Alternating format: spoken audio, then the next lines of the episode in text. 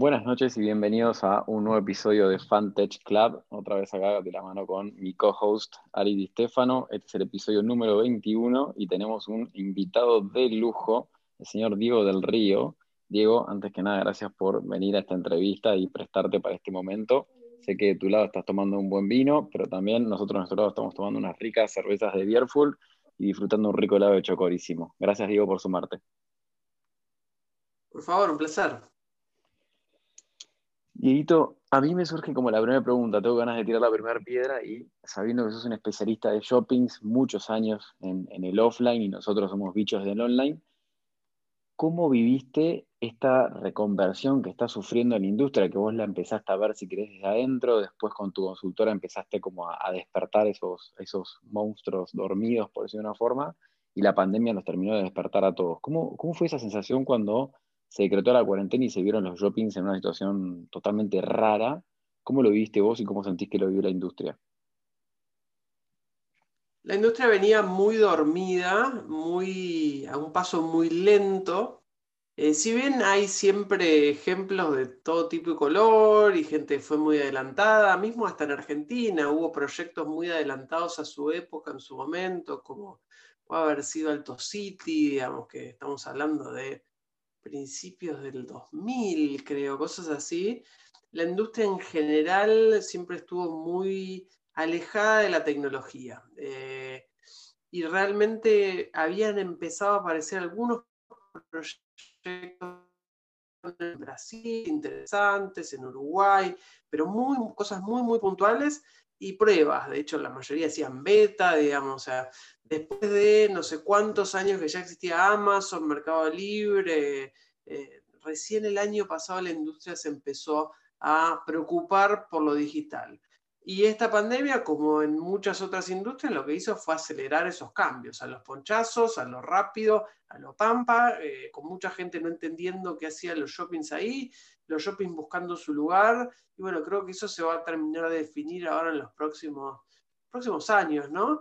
Eh, creo que esto sirvió para que los shoppings de una buena vez por todas se despertaron y empezaron a trabajar, a meterse en los temas digitales no solo en e-commerce, digamos, en otros temas también, eh, y realmente empezarle a dar relevancia. Desempolvaron montones de proyectos que tenían dando vueltas, eh, y creo que lo importante va a ser que no pierdan el impulso, ¿no? Porque no, es de un día para el otro, esto lleva un montón de tiempo, ustedes lo saben mejor que nadie, digamos. Entonces, eh, realmente es importante que hayan empezado, ahora hay que seguir con ese impulso.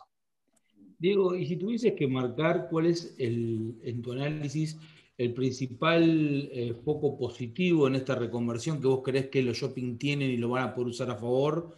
¿Y cuál es el principal, si querés, stopper que tienen justamente también por ser y por tener la historia que tienen? Digo, una de cal y una de arena. ¿Cuál, cuál elegirías para cada lado?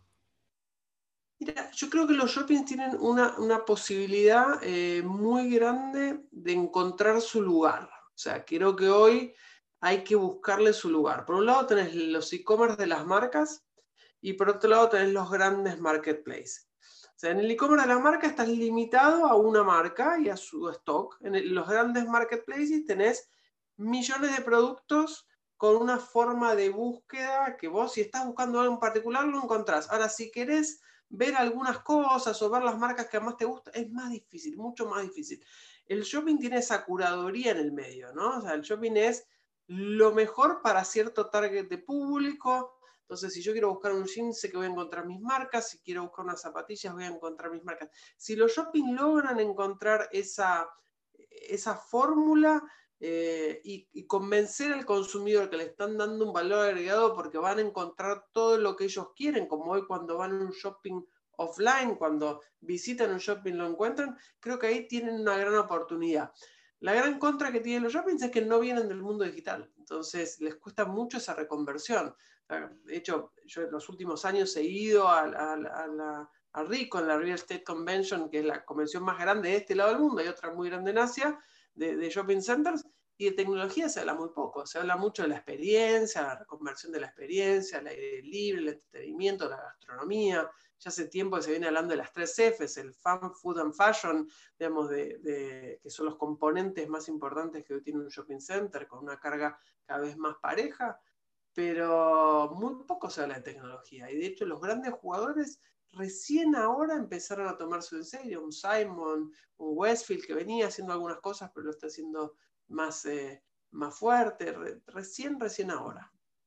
¿Y vos crees que en este mercado donde eh, tenemos una pandemia que todavía no termina de, digamos, de salir eh, la gente de sus casas, muy, con muchos cuidados, el, shopping empieza a reabrir? ¿Vos crees que en este, en este contexto el shopping va a encontrar ese espacio que me parece, y concuerdo, y, lo hago autorreferencial, hace muy poco me quise comprar una, una remera, entré a Mercado Libre y no la encontré, básicamente por la selección limitada, porque no había marca. Y dije, claro, el shopping es mucho más fácil, porque tengo las cinco marcas que quiero, voy, me compro la que quiero y ya está, ¿no? Así que eh, claramente lo que acabas de decir es un, punto muy, muy importante. Pero vos crees que en este contexto eso se va a poder desarrollar en los próximos seis, ocho meses, porque una de las cosas que yo siento y vos lo marcaste muy bien, es que al no venir del tema tecnológico, un proyecto que en, un shopping eh, puede ser rápido, un proyecto de un año, dos, en tecnología dos años es una vida, ¿no? ¿Cómo ves esa diferencia de tiempos entre los proyectos off y on?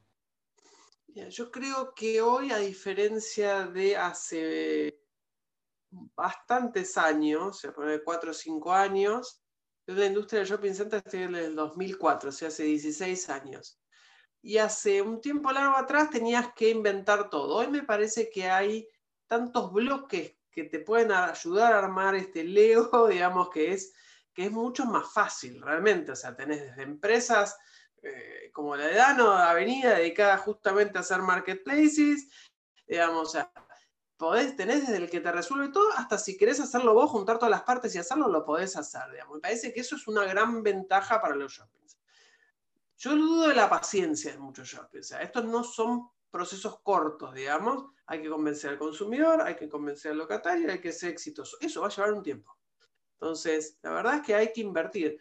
Em, siempre la, comparación que hacemos es cuando un shopping tiene que invertir en una escalera mecánica, no lo duda, o sea, la pone, digamos, y dice, acá suben, digamos, y listo. Cuando tienen que invertir en un marketplace, la dudan 250 veces.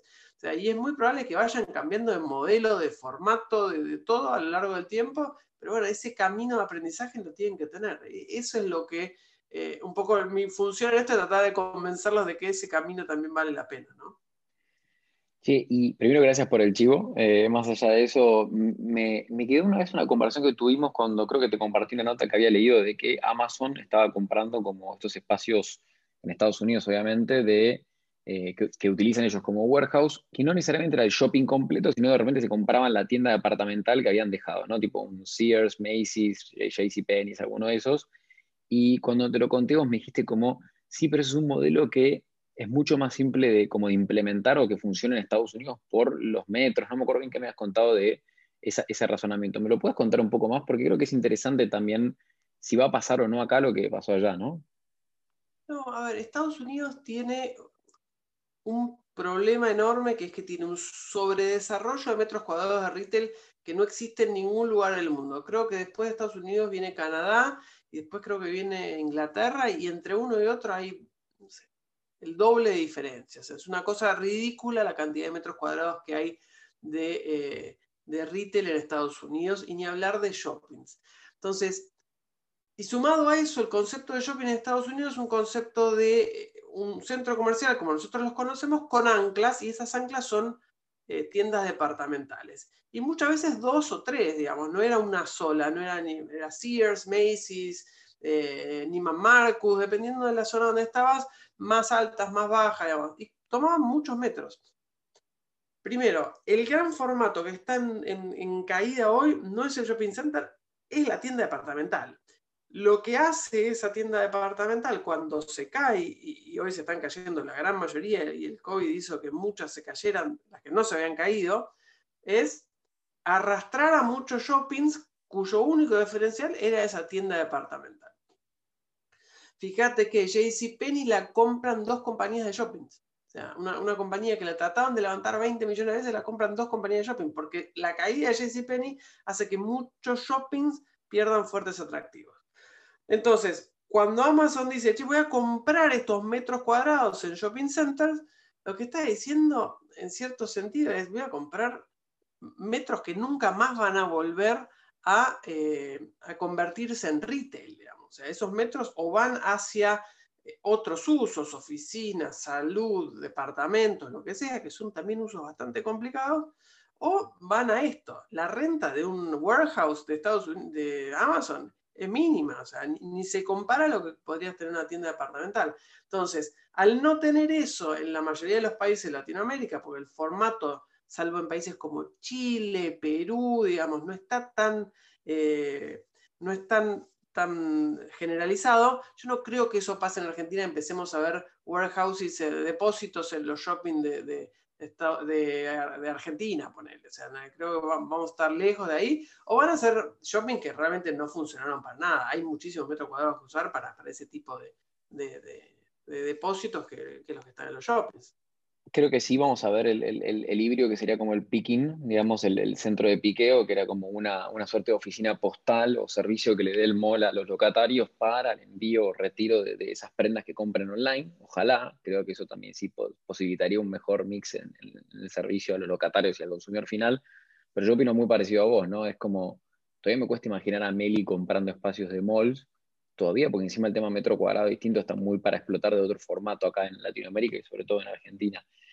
Y otra cosa que me, que me, está asombrando y que Ari tiene años en esto, Ari, digamos, tenía un, startup que se llamaba Shop Perception, que parte de lo que hacía, lo voy a explicar mal obviamente, y Ari después se va a enojar, pero identificaba los patrones y a través, o sea, lo que está haciendo Amazon, viste, con, con el retail offline, de que te es cash, eh, cashierless, digamos, que entras y te llevas las cosas, digamos, sin tener que ni, ni parar en una caja, él había desarrollado todo este sistema y hasta qué punto, digamos, vos crees que hoy hay, o sea, no conozco casos, capaz vos sí, en los shoppings hoy se están metiendo en entender estos patrones de consumo o, datos que para nosotros desde el online es lo más básico. O sea, nosotros identificamos cada cosa que hace cada persona para entender a ver cómo podemos mejorar esa experiencia, mientras que el mall te puede medir, poner una, no sé, me imagino te pone una cámara, mide el mapa de calor por donde recorren y en base a eso hace una mejor, eh, un mejor tenant mix y organiza mejor el mall.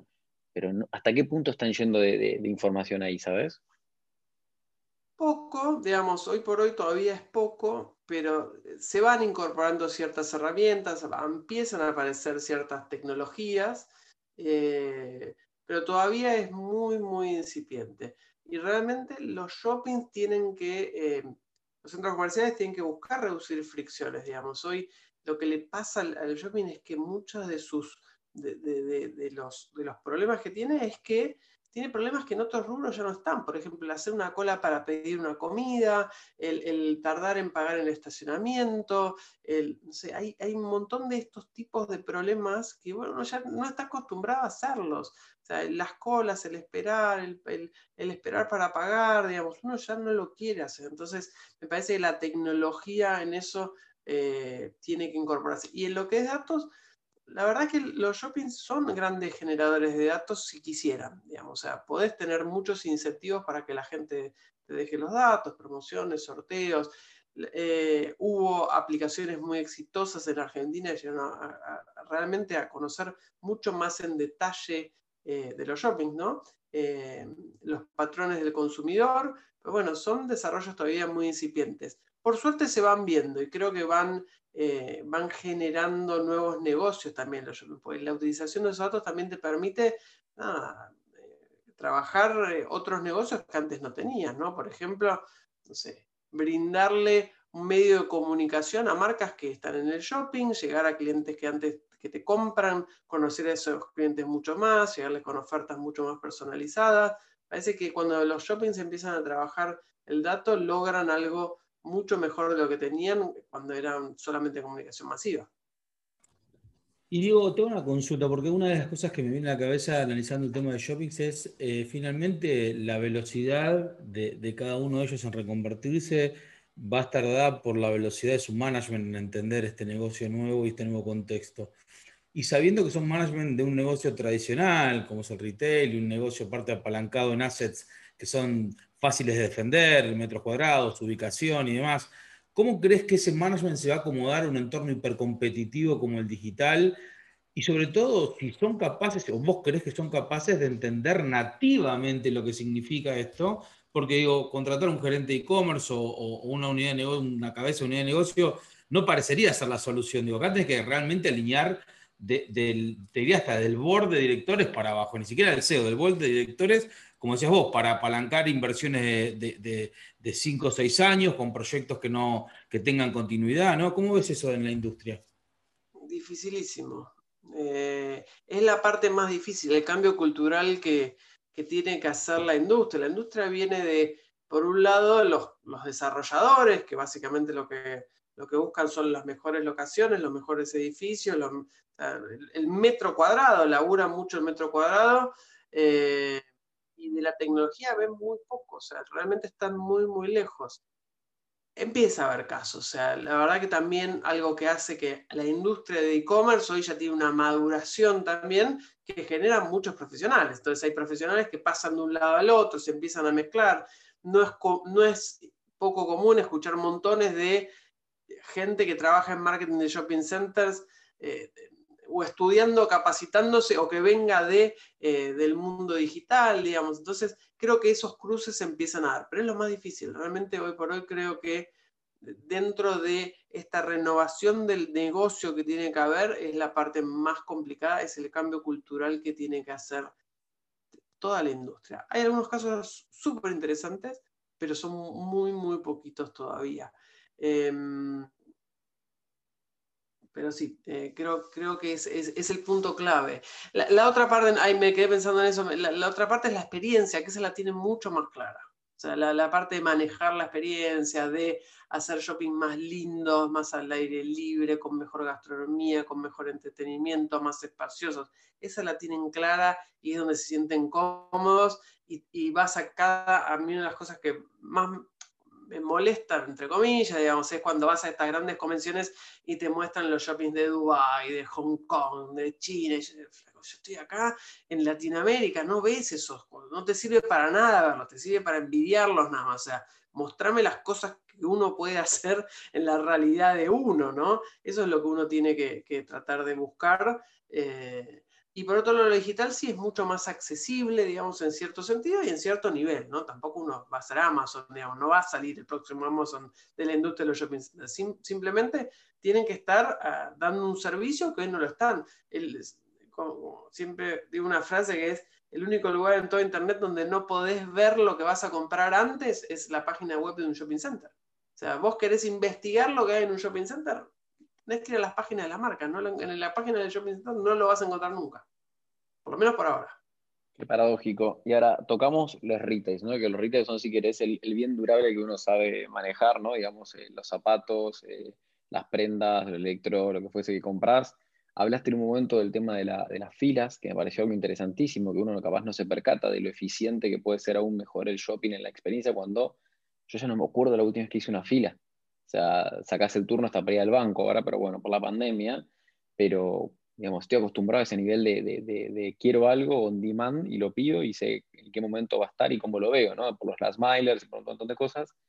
¿Hasta qué punto, otra de las anclas que ha tenido, si querés, sacando la gastronomía y las marcas, que han sido los cines o, los, o las experiencias de, los chicos de ir al cine, a los juegos, esas cosas, las veas que se puedan reconvertir también al mundo digital? Porque para mí el cine es, es, eh, digamos, es una experiencia, ¿no? Al que le gusta el cine va a ir y nunca va a cambiar, pero a mí me fascina ver una peli en casa tranquilo, tomándome una birra y, disfrutando el momento, cuando también en el cine lo disfrutaba, pero digo, ¿hasta qué punto ahora eso no se va a también llevar a una experiencia digital, ¿no? Que el mismo, si querés, shopping online, y no llamándolo ni siquiera marketplace, ni tampoco la tienda estática, suceda esto de que además de comprarte la remera, poder hacer hasta el pillo del delivery del patio de comidas, veas entretenimiento o hasta incluso yendo más profundo, imagínate los jueguitos llevándolo a una competencia de eSports, tipo, ¿no? De, algún juego de moda que lo puedas vivir online. ¿Sentís que eso también se va a, a mergear, a convertir en el digital o estoy hablando de una locura? En el físico, si se va a mergear en el físico, yo creo que sí, digamos, o sea, cuando uno ve las tiendas que son hoy por hoy, a ver si entendí bien la pregunta, pero si vos ves hoy las tiendas de un Nike, de un Adidas, de un Apple, digamos, de un Amazon, las mejores tiendas que hay, hay algo que, es muy paradójico. O sea, cuando nosotros hablamos de las tiendas, algunas de las tiendas más innovadoras, estamos hablando de la tienda de Amazon o de Apple. y es el mundo físico. O sea, uno de los tipos que más invierte en el mundo físico hoy es Amazon. O sea, en lo que es tecnología, en lo que es desarrollo, en lo que es innovación. Cada vez que vemos el carrito que se nos cae la baba porque metes la cosa y no te vas directo con el carrito hasta el auto, o los Amazon Go que vos entras y no. La verdad que es una innovación impresionante. Yo creo que lo que te va a pasar es que cada vez vas a tener más tiendas que son más showrooms, más lugares donde vivir una experiencia, donde que las marcas tienen que empezar a pensar de otra manera, ¿no? O sea, eh, las tiendas son lugares de distribución, o sea, hasta ahora fueron siempre lugares de distribución. Hoy la tienda exige que vos a la persona le muestres otra cosa, porque ya la distribución empieza a perder sentido, digamos, cuando vos podés comprar cualquier cosa de tu casa. Entonces son los lugares de diferenciación de las marcas. Y hay algo que es muy interesante y que, por ejemplo, estas convenciones que les contaba fueron foco en los últimos dos años por lo menos, es cómo marcas pure players online empiezan a entrar en el mundo offline y en los shoppings. Y cómo no entran de la misma manera, sino que entran de una manera distinta, buscando siempre reconvertirse, reconvertir la experiencia eh, que, que, tenían del online y llevarla al offline. Eh, y empiezan a ser los nuevos jugadores que mueven el avispero entre el offline. un Casper con sus showrooms, un Bonobos, un Antakit, un Warby Parker, digamos, ese tipo de marcas, un Render Runway, digamos, ese tipo de marcas que empiezan a, mostrar que hay formas distintas de hacer offline. Más allá de todas estas marcas que les decía, cuando uno ve el Innovation House de Nike en París o el Barberry Social Store en, no me acuerdo dónde era, en China, eh, son tiendas nuevas, son tiendas a lo que uno no está acostumbrado. No sé hasta qué profundidad va a llegar todo eso dentro de la industria, pero creo que vamos a, empezar a ver muchos casos distintos. Claramente hay una, eh, una maduración del online hacia el offline, como dijiste vos. Acá en Argentina conozco incluso un par de marcas que han eh, nacido, por ejemplo, Carestino, una marca de, de, accesorios y cochecitos para ver, que nació 100% online y empezó a abrir locales a los 4 o 5 años de desarrollar toda su, operatoria. La pregunta es hasta qué punto esas marcas no están haciendo el camino inverso porque no conocen lo que hay del otro lado y creen que ahí está el, eh, el, revenue soñado, el posicionamiento, ¿no? Yo lo que, lo que tengo para, para adelante, digo, en mi cabeza es, o la pregunta que tengo es, la conveniencia del, espacio de shopping va a estar eh, posicionada a nivel temático, como por ejemplo North Center para diseño y habrá alguno para deporte y más. Si crees que ahí eh, haya un valor específico para las marcas para estar en, eh, ese lugar, porque digo, si sois Nike, ¿no?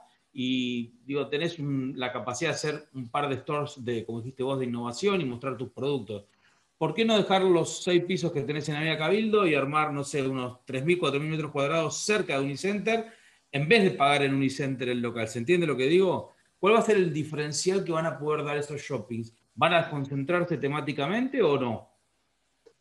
No, en, general lo que los shoppings, hay, casos, hay, algunos casos de temáticos, o sea, tenés los de lujo, tenés los de eh, como decías, decoración, algunos casos de shopping deportivos. Yo creo que el shopping en general lo, que te da es esta conjunción que hablábamos recién, ¿no? De, entretenimiento, gastronomía y, compras, que es lo que lo hace potenciarse, ¿no? Y es lo que hace que la gente vaya y, se pasen muchas horas. Em, hace unos días escribí una nota que hablaba del shopping en experiencia, ¿no? De todas estas estos testeos de mercado que el COVID nos obligó, o sea, de manera así casi eh, compulsiva a tener en, la industria como consumidores. El primero claramente fue, ahora todos compran online, digamos, te guste o no, hasta mi mamá compró por WhatsApp. Eh, y también te pasó que cuando abrieron los shopping sin gastronomía y entretenimiento era algo que no había sucedido en los últimos 22 años de la industria o más, digamos. El shopping sur, digamos. Claro, o sea, pero no, te pasaba que vos el shopping desde el día uno tenés gastronomía, tenés entretenimiento más, menos, pero tenés algo. Entonces, vos tener, ahora obligatoriamente durante estos días, que fueron pocos por suerte, tenías shopping donde lo único que vos podías hacer era ir a comprar. Y la verdad que es aburridísimo.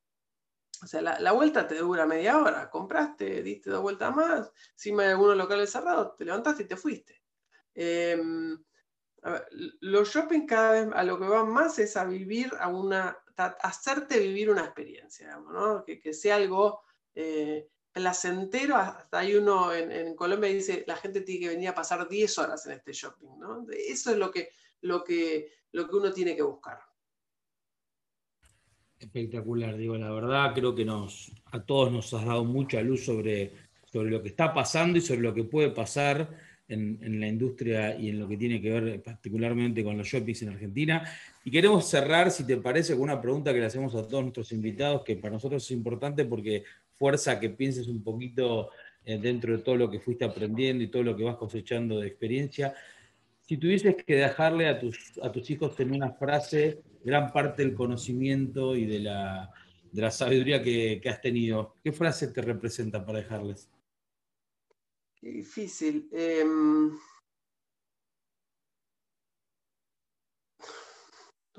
a ver, déjenme pensar un, segundo, digamos. lo, que, lo que yo quiero que, ellos...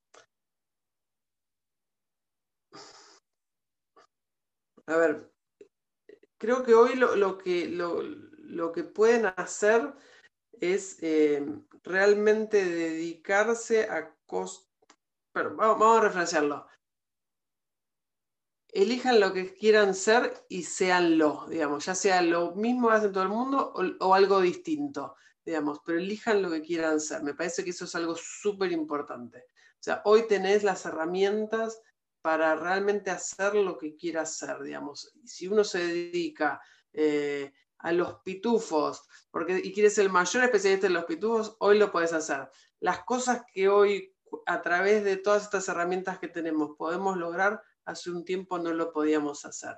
Entonces me parece que hoy potencia todo lo que a uno le, uno quiere y, podría hacer. Entonces hay que buscar ese lugar y hay que explotarlo todo lo, más posible. Excelente, Diego, la verdad, te agradecemos muchísimo todos estos minutos de charla, todo este know-how que nos diste y a todos ustedes que están escuchando, ya saben, nos pueden encontrar en arroba Club en las redes, para eh, comentar acerca del episodio, lo que Diego nos comentó y por supuesto en las notas van a ver los contactos para que le escriban también a él.